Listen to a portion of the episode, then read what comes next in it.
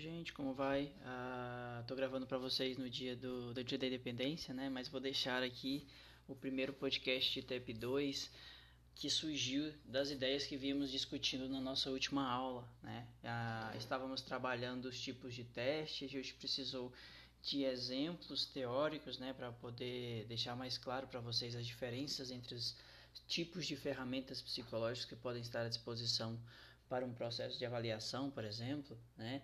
Ah, e aí eu acabei mostrando para vocês um dos, dos instrumentos para poder avaliar inteligência fluida, não foi? Para naquela tentativa de encontrar um exemplo na hora da aula ali pela discussão.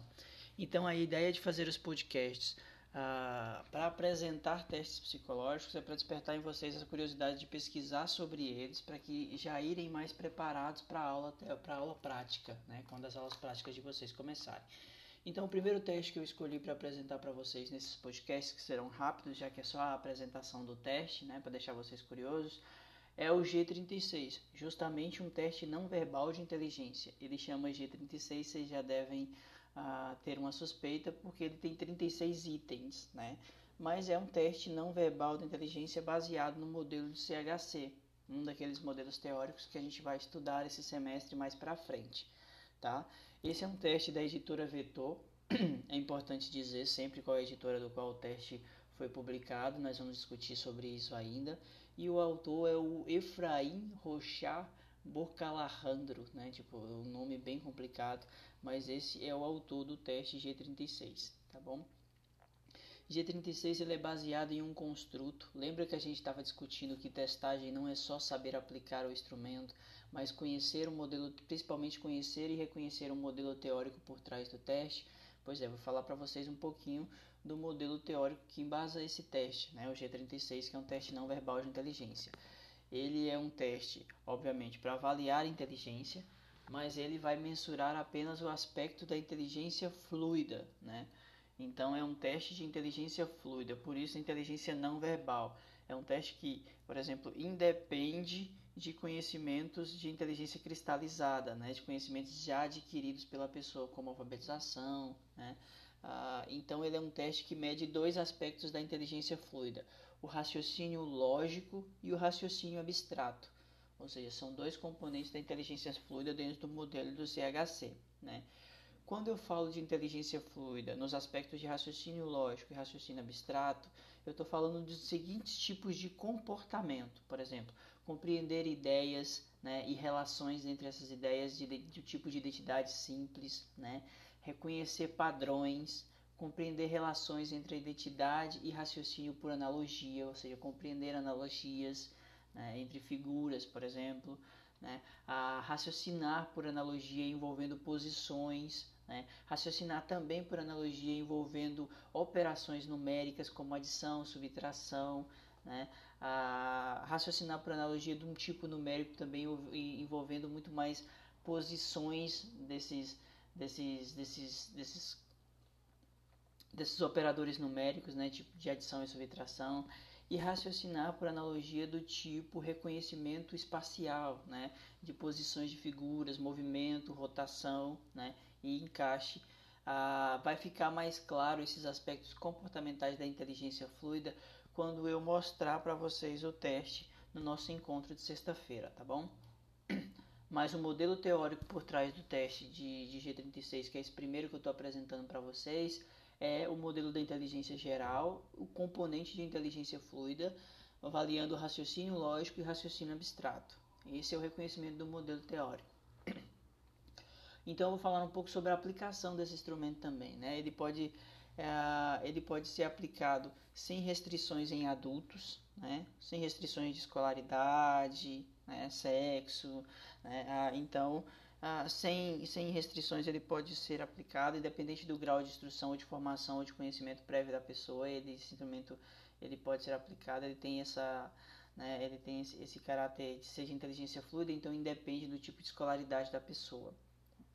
Ah, ele pode ser, ele é um instrumento de aplicação tanto individual quanto coletiva, né? Ah, sendo que a aplicação máxima dele, do número de pessoas coletivamente, é de 30 pessoas. Então, até 30 pessoas em um grupo você pode aplicar esse instrumento. Né? Ah, Só que isso, eh, há uma indicação do autor de que para pessoas que não têm escolaridade, né, não foram alfabetizados, essa aplicação seja feita individualmente. Né? Que aí fica mais fácil porque você tem, tem instruções para fazer isso de uma forma mais assertiva. Tá? O autor estabelece no, no manual do teste também que é necessário fazer um rapó, tanto individualmente quanto em grupo, para aplicação desse instrumento, ou seja, é importante preparar as pessoas que vão respondê-lo do ponto de vista do que, que eles estão respondendo, qual o objetivo daquele teste ali, para não ficar uma aplicação descontextualizada. Né? Mais sobre a aplicação desse instrumento, já que a gente está falando de forma geral, né? Ah, Existem instruções muito claras sobre a aplicação desse instrumento também no próprio manual e nas instruções de aplicação dele, do ponto de vista de tempo, né? porque não há um tempo limite, cada participante vai levar o tempo que for necessário para responder o teste, mas no geral né, as pessoas levam em média 35 minutos para responder esse, esse, esse instrumento. Né? As instruções elas são padronizadas, então no processo de aplicação o aplicador precisa ler as instruções da forma como está no manual, né? sem fazer nenhuma intervenção ou modificação no, na padronização de aplicação do instrumento. Uh, o, o, teste ele tem em formato de um caderno, né? o, o, o avaliando vai receber uma folha de resposta para onde ele vai transferir as respostas dele. São 36 itens, né? Nessa folha de resposta há espaço para identificação do nome, idade, data de nascimento, local de nascimento e escolaridade do sujeito, porque por mais que seja um teste aplicável a qualquer tipo de escolaridade, inclusive em pessoas que não foram escolarizadas, na hora de corrigir, esse é um, esse é um fator que é importante para determinar qual vai ser o parâmetro de escala de correção do, do instrumento. Né? Por exemplo, quem tem nível superior vai ser ah, comparado com quem tem nível superior. Né? Quem não é alfabetizado vai ser comparado com um grupo de amostra ah, o caderno de aplicação tem 36 páginas, né? cada item está em uma página onde a pessoa tem que responder um padrão. Né? Eu vou mostrar para vocês, mas vou descrever um pouquinho, caso vocês tenham curiosidade de pesquisar também. Né? Aparece um retângulo com quatro estímulos, e aí vai, vai ficando mais difícil a medida do primeiro até o, o último, né, que é o 36. Ah, aparece sempre um retângulo ou uma figura com um padrão incompleto e seis opções abaixo onde a pessoa precisa analisar e identificar aquela que melhor completa o padrão. Essa é a tarefa do instrumento, pura e simplesmente. Esse é o G36, gente. Na aula eu vou poder apresentar para vocês com mais detalhes um pouco mais sobre esse instrumento, mas é só para deixar vocês curiosos do ponto de vista do construto, da construção dos itens do instrumento e do processo de aplicação, tá bom? Ah, como é que é feito, por exemplo, depois que o sujeito já respondeu os 36 itens e passou para a folha de resposta. Você vai ter um crivo de apuração para correção, né? você vai passar para a etapa de correção, você vai contabilizar apenas os erros e acertos da pessoa, porque esse é um teste do ponto de vista de, de desempenho, né? Então, você ao final vai tirar o score bruto do sujeito, ou seja, quantos itens ele acertou dentre os 36, né? ah, e vai contabilizar o total de acertos da pessoa para depois transformar esse score bruto em score percentil, né? Porque é sempre necessário fazer essa transformação, tá bom? Ah, que mais que eu posso contar sobre esse teste? Ah, eu posso contar um pouquinho sobre como é que foi feito o processo de normatização dele, né? O processo de normatização desse teste incluiu pessoas, né? de idade que vai de 18 anos até 66, mas esse é um instrumento que pode ser aplicado sem restrição a, a idades a partir de 18 anos. Né? Tem mais de 18 anos já podem ser aplicados a esse instrumento, mesmo que a amostra de normalização só tenha ido até os 66 anos de idade. Tá bom? Ah, essa amostra de normalização ela levou em consideração quatro aspectos principais: a região, né, ou seja, o estado da pessoa, né, então, tem tabelas de normatização por estado. A idade, a idade é um critério de normatização. Quando eu falo um critério de normatização é porque é importante para entender os resultados depois da aplicação, tá, gente? Foi levado em consideração as diferenças individuais que podem existir entre as pessoas do ponto de vista de inteligência fluida em relação à idade. Foi levado um dos critérios também foi a escolarização, ou seja, né, tipo, tem níveis de escolarizações diferentes que são considerados para aplicação desse teste Uh, mesmo que ele pode ser aplicado a qualquer nível de escolarização, inclusive as pessoas não escolarizadas, na hora de corrigir e de entender o resultado, esse é um, um, um recorte importante. E um outro recorte importante também que foi considerado para a amostra desse teste é o NSE, né, o nível socioeconômico da pessoa. Então também é um critério importante que foi considerado na hora de construção desse instrumento. Então, normatização são os, são os critérios que foram considerados para a construção do instrumento e que também são considerados para aplicação e correção dele ah, no Brasil hoje, tá bom? Uh, existe um ponto importante que é a transformação do score bruto para o score percentil, mas que isso vocês vão aprender provavelmente quando estiver manuseando o instrumento na aula prática. Mas eu vou fazer questão de no nosso encontro da sexta-feira apresentar para vocês o que é uma escala de percentil, tá bom? Ah, só para finalizar, então, ah, eu falei para vocês que esse é um instrumento baseado no modelo do, do CHC da inteligência, avaliando especificamente a inteligência fluida nos seus componentes de raciocínio. Né? Então, esse, esse instrumento ele é interessante que depois da correção, a gente não analisa apenas o percentual de acerto da pessoa para dar a classificação dela. Né? Mas esse é um instrumento que ele tem tipo uma tabela de análise de erros também, muito interessante.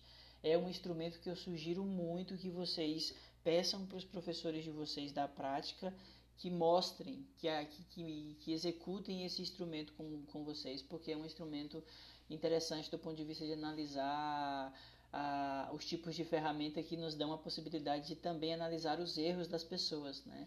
É mais tradicional nos instrumentos psicológicos do tipo de desempenho, a, classificações e, e tabelas para se analisar dos acertos da pessoa que está respondendo.